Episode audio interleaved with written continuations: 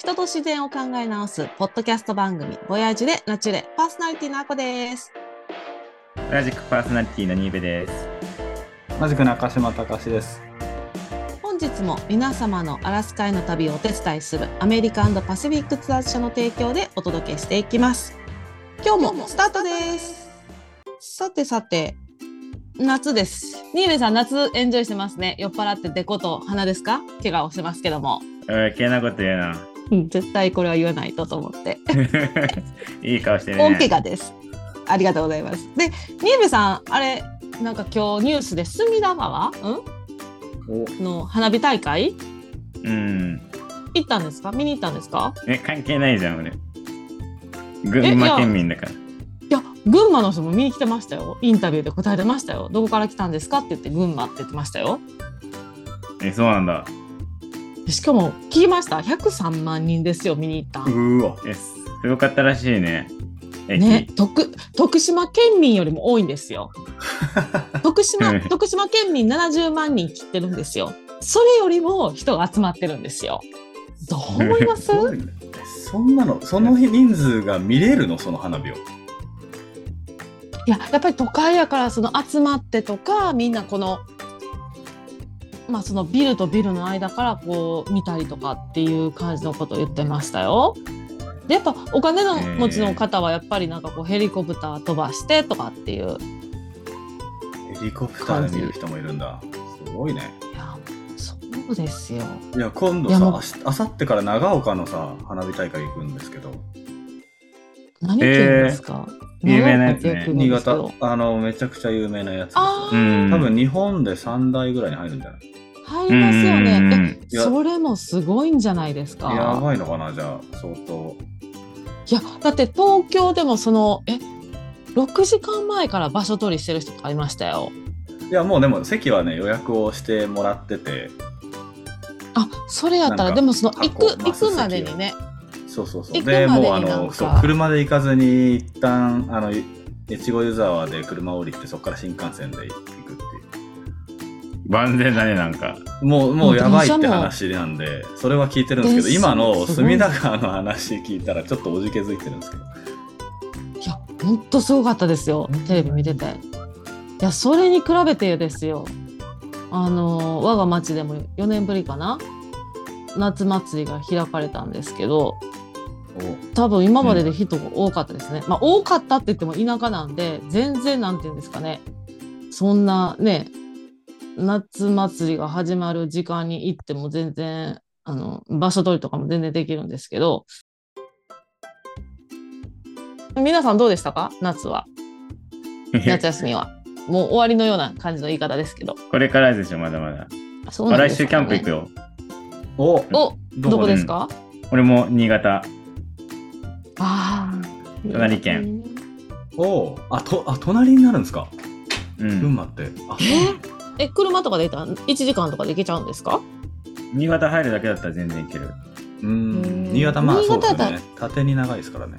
なんか結構涼しそうなイメージあるし、ご確かに。飯とかこの前絶対美味しいですよね。仕事でさ、南魚沼の方行ってさ、すごい景色が綺麗だったから、ちょっと行ってみたいなと思って。八海山とかあっちの方。ああうん。あ、良さそう。またレポートしますんで。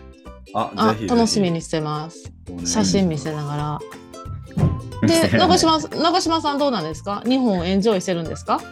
あそうそう僕もキャンプ行ってきてであの行った場所がねまあちょっとそそのままあのキャンプ話題につなげていくとは思うんですけど行ったところがリキャンプ小田原っていうことでリキャンプってなんか結構ねあの全国チェーンみたいな感じでやってるキャンプ場であの神奈川県の小田原にあってもう駅からねあの10分で行ける場所なんですよね。であの森林と小川のあるキャンプ場で、まあ、結構整備もね整ってましたね。水洗トイレ無料シャワー飲水まあ、飲み水がのある炊事場っていうか普通かもしれないんですけどそれが、まあ、僕は基本アメリカでやってるとその辺結構新鮮でというかあの無料シャワーがあるんだみたいな、であとまあ自動販売機も結構場所ところどころにあってなんかね街中にぽっかり森があって入ってる感覚であんまりこう自然に入っていった感じではなかったですね正直なるほど。え、それは中にレストランもあるんですか？いや、レストランはないですね。食べるあ、場所はないですすね。うんへえ。食材は売ってるんですか？食材も売ってないですね。なんで、あの、スーパーで買ってから、あの、チェックインして、で、まあ、ただ、あの、フロントデスクみたいな、ちゃんと、あの、そういう管理棟っていうのがあって、そこでチェックインする場所には、一応、あの、紙皿とかライターとか薪、炭なんかも置いてましたね。なバーベキューセット。最低限のものですね。そうですね。で、まあ今回さすがに、ちょっとラアメリカからね、レンタの、なんだろう、キャンプ道具持っていくわけにいかなかったんで、全部うんレンタルしたんですよね。え、はいはいキャンプ場でってことですか？キャンプ場がうんもう、あの、手ぶらでキャンプっていうのをキャッチフレーズにしてて、ああ、なるほど、なるまあ、ほど。もうそれ、それこそ、あの、キャンプって言うなって言われちゃいそうですけど、あの、本当に手ぶらで行って、で、この時期って、あの、なんだろう、寝袋いらないじゃないですか。というか、いらなくてもいいというか、ブランケットぐらいでいいみたいな。うん。ふんふんうん。それで、ただね、それで、えっと、僕ら3人家族、3人家族じゃないや、僕と息子で2人で参加と、あと僕の友達家族2家族で3家族で一緒にやったん。ですよね。3サイト借りて。うん。で、はいはいセールリバーサイト1泊がだからそのサイトが3200円で、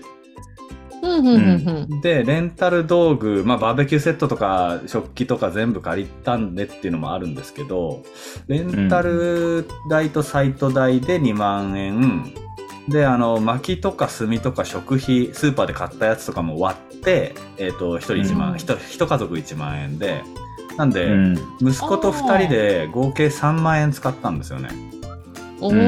これ結構使ってん。じゃないかってアメリカで考えるとこれあの4人でこの間お話ししたあの4人で4泊で5万円いかなかったぐらいだったと思うんで。うん。多分だからキャンプを。時期、時期ずらしたら、はいはい。旅館泊まれますよね。全然。全然いけ食事付き。そうそうそうそう。考えるとちでもょっと高いイメージ。そうなんですよ。私も今日ちょうどテレビでそのキャンプ特集みたいな感じでやってたんですけど、まあ今までこうインスタの写真とかを見てたんで、あんまりテレビとかを見てなかったんで、ちょっとキャンプ事情分かってなかったなっていうのがあったんですけど、はいはい豪華ですよね。凝る凝る方は本当にいろいろ集めたりとかしてて、それを集めたら本当になんていうんやろほんまにいい旅館に泊まれるぐらいの値段だなっていうのは思いましたね。なんかこうキャンプってすごい安くて手軽にできるっていうイメージがあったんですけどいやめっちゃねただねメリカベースどうぞ。そうアメリカベースやったらね本当に本当にあれでしたけどでもねみんなのキャンプ飯見てたらあすごいなって思いましたね。串揚げ？え串カツ串カツ作ってる方串カツとかいてて。作ってたの？そうまあえっとね 下準備はもうしてたんですけど揚げたてを食べてたりとかえ。普通にそう普通に美味しそうで美味しそうででねもう本当にねもうね凝ってる方はえ肉を12時間焼くとかっていう人も いらっしゃいましたね。えもうそんな肉絶対美味しいやんと思って。フォークで刺したらもう肉がホロホロ。もうでね その人はね常にスパイスを12種類持ってるって言っていろんなスパイス。あとバーベキュー協会が売ってるスパイスがあるんですって。めっちゃ美味しそうでした。えっとね900円ぐらいの900円ぐらいの、まあ、スパイスやったんですけどなんかいろんなん入ってて。いや本当にねなんかこうじゃあ自分そんな料理作れるかって言ったら絶対できませんね。できないんですけどそういうこだわってる人と一緒に行きたいなと思いました。ああと一周回った。そう一周回った人がいててもう今までこういろんな料理を作ってきたけどなんか凝って作ってたけどもう片付けとかが大変だと。ーあー確かに。でその油さっきのさ串揚げの油だってどうしたか知りたいもんそうなんですよ。多分まあ持って帰った。わかんないですけど。で今ちょっと流行ってる鍋があるらしくて油とかいらない油がいらないフライパンとかがあるらしくてでその人はもう本当に冷凍食品を持ってきてその油のいらないフライパンでこう餃子とか焼いててなんかもうそういう風にでもなんかこうやっぱ外で食べたらそんななんかまあ冷凍食品やけど美味しいみたいな感じで言ってはる人とかもいましたね。みんなそれぞれ気持ちもわかるかも。うん。まあ、でも外で食べたらね。みゆみさん行く時って結構終わった後片付けるスペースとかって、なんだろう？洗う場所とかあるんですか？行く場所って。ささっき言ってたみたいな、その炊事場みたい、炊事塔みたいなの大体あるよね。それでもお湯でなくて水で洗うんですよね。基本は水のとこが多いかも。お湯出るとこもたまにあるけど、うん。確かにね。でも油本とか使ったら、うんお湯沸かして持ってったりするかも。ああなるほどなるほどそうですよねそうしないと取れないですもんねあれねうん、結構ね。あそうですね、片付けが。で結構ね年配の方？60代の方とかも結構いらっしゃって本当にもういろんな方が今キャンプブームなんやなっていうのは思いましたね。でも若干あれでしょ。ブームに限りでしょ。あそうなんですか？あやっぱりそのコロナも、やっぱり落ち着いて、やっぱ街とか店とかかの活気がすごい戻ってきてるって。へえあそのまあ振り子の寄り戻しみたいになってうるん。へ多分この3年ぐらいはやっぱりすごかったけど、えうん。そうそう。えー、ちょっとキャンプブームが危ういですね。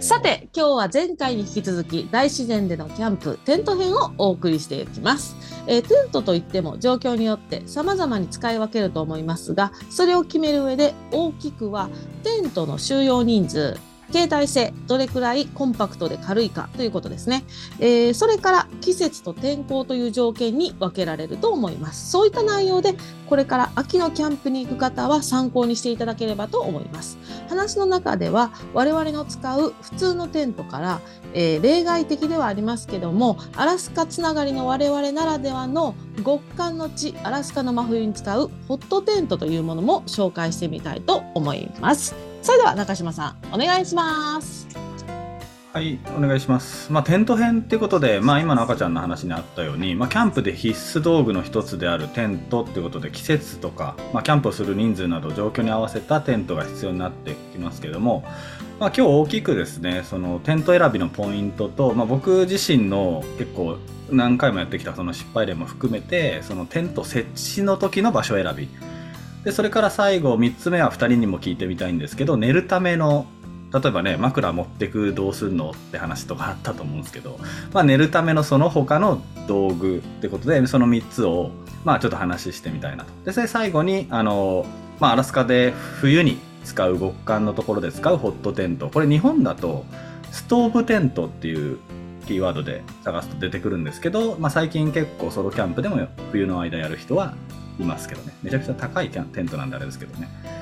であとはあのちょっとあのまあ、個人的な話ですけどモンベルモンベルのあのプロ会員にですねあの写真家として申請してそれが通ったのでまあちょっとあのお名ばかりかもしれないんですけど、一応こうプロとしてアウトドアに携わる人間として、えー今聞いてくださってる方に、まあ、一応こういう人間が話してますよっていうぐらいつけとかないとこういう内容って誰でもブログに上げてたりするんでまあ一応ちょっとアラスカの僕らつながりだとか、まあ、そういうちょっとなんだろうな僕らだけがあの話せるポイントみたいなのもなるべく混ぜていきたいとは思いますが。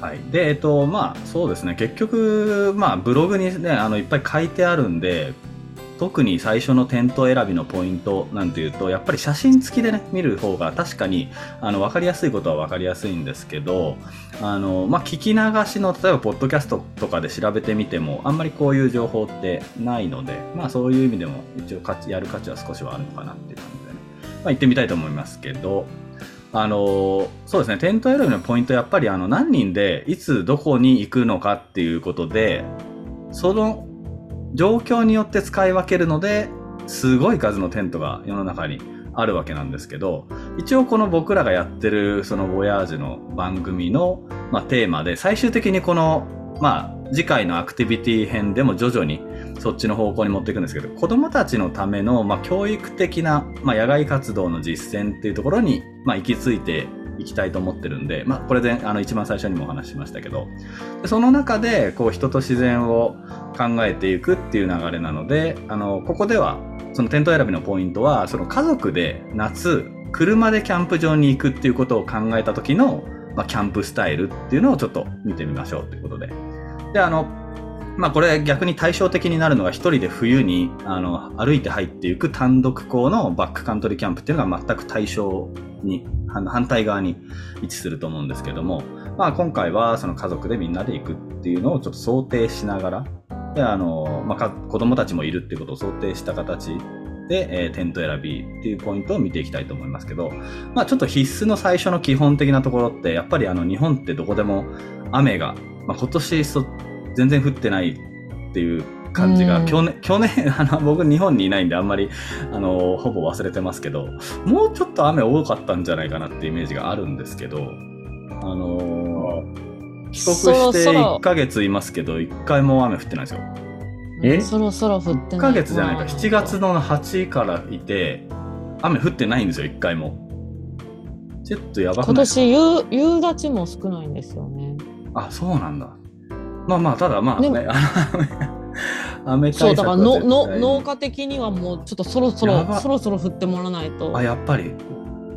ちょっともうそろそろ少ないねっていうのは話してます、ね、そっちもそう徳島もそうなんだ。うん。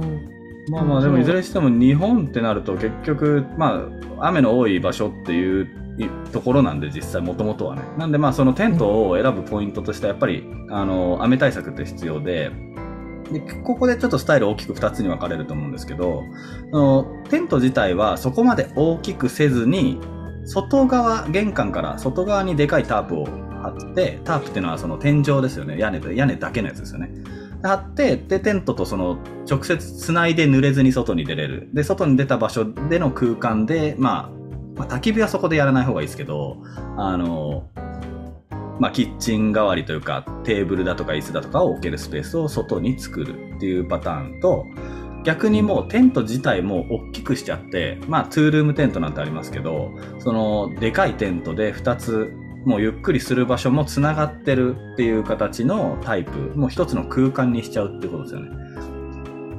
うん、でこれテンまあそうですね。で、後者の場合って、まあ冬、寒い時なんかは中でコンロ炊いて温めるっていうこともできるんで、まあ冬だとそっちのもう部屋になっちゃってる方がいいと思うんですけど、まあ夏はどっちかというとやっぱり外を広く使う方が、まあ、快適になるかなと。で、一応タープ敷いとけば、えー、まあ雨もしのげてっていうことで、うん。ですね。やっぱ暑いもんね。暑いっすよね。ちょちょっとした空間でも風が通んないし。ですよね。いや、だから、ちょ、うん、太陽ちょっと当たるだけでもうそこ、ほぼ蒸し風呂になるじゃないですか。そう、皆さんどういうふうにしてるのかなと思って、夏のキャンプ。で、今日テレビで見、ね、今日キャンプ見てたら、テレビ見てたら、もう、そこはいいとこで、こう、電源がついてるんですよね。コンセントついてて。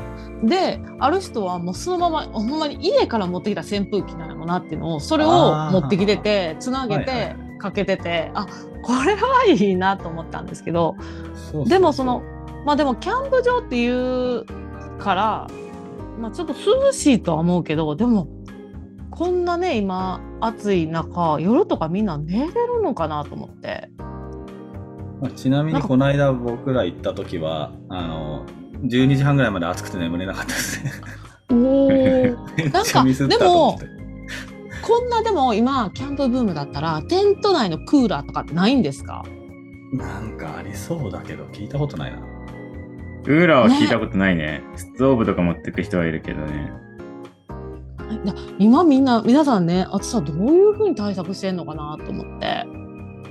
まあ友達家族はもうあのなんだろうフロントレンジタープっていうかもうあの要するに三角形でフロントがもう開いたところに寝るっていう形。で蚊帳だけ下ろせるんですけどまあなんだろうもうちょっとこうテントっていうとカポッと空間で外外壁がある感じですけどそれがもう結構こう開いてる感じの中に、えっ、ー、と屋外用扇風機っていうのがあれマキタだっけな？あの、工業用の製品とか売ってる、あの、うん。ブランドうんで、でっかい。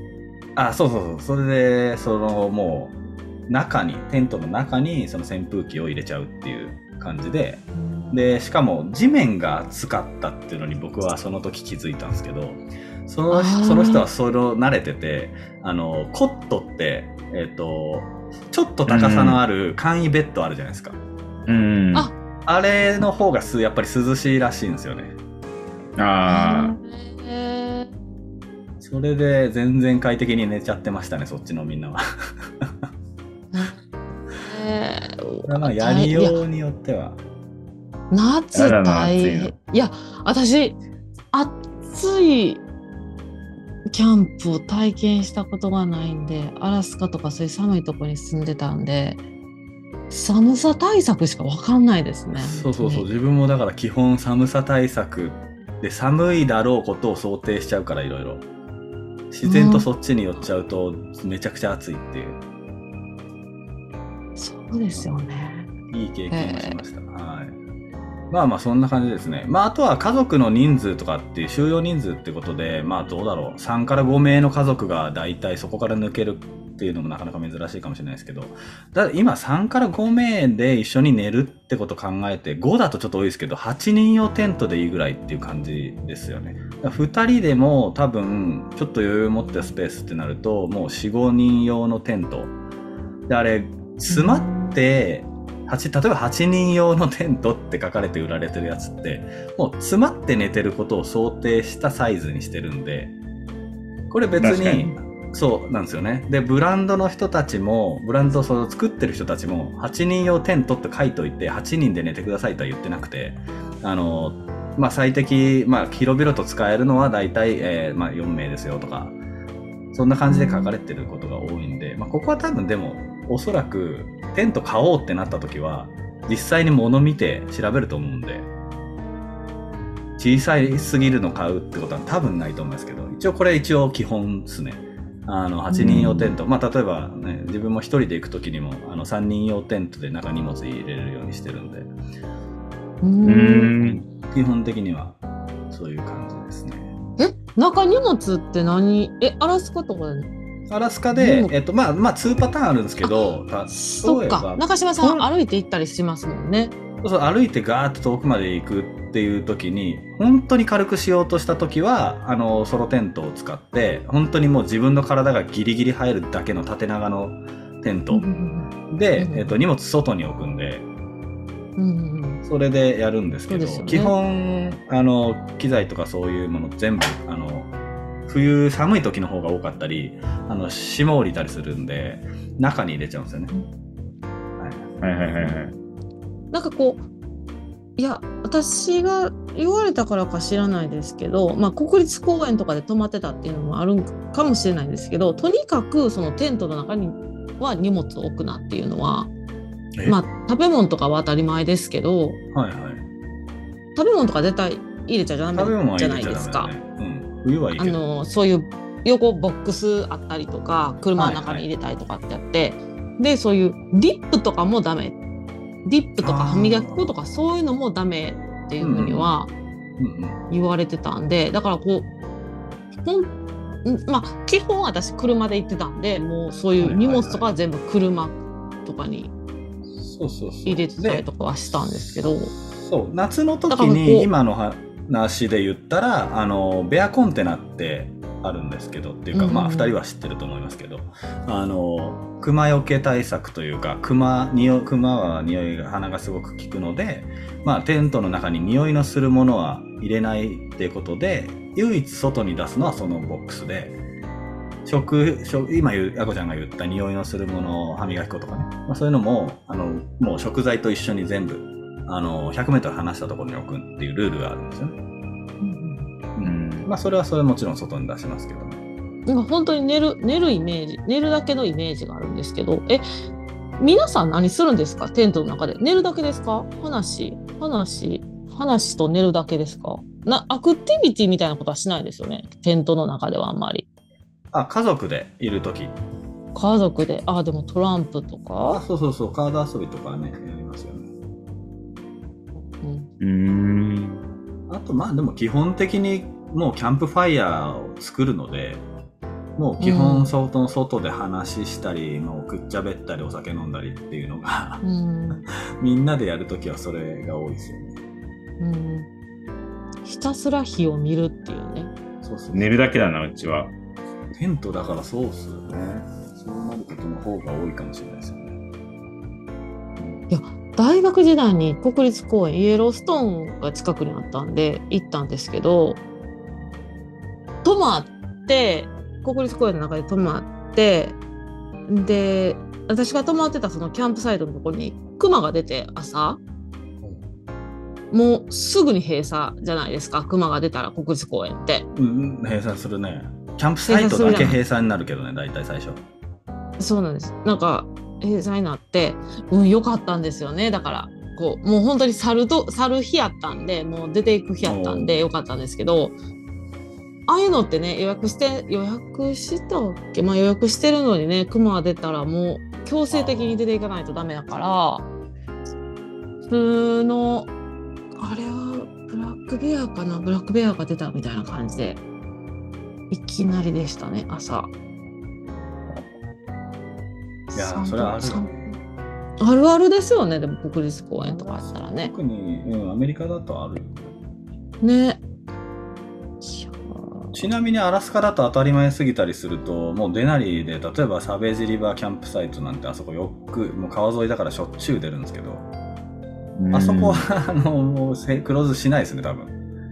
ああもう な慣れてるというか、はいはい閉めてたら多分もう無理ってことですよね。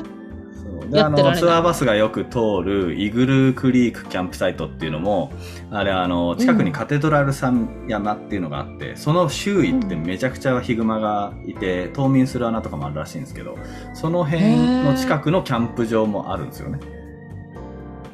あそこはちょっと入る人少ないですけどね。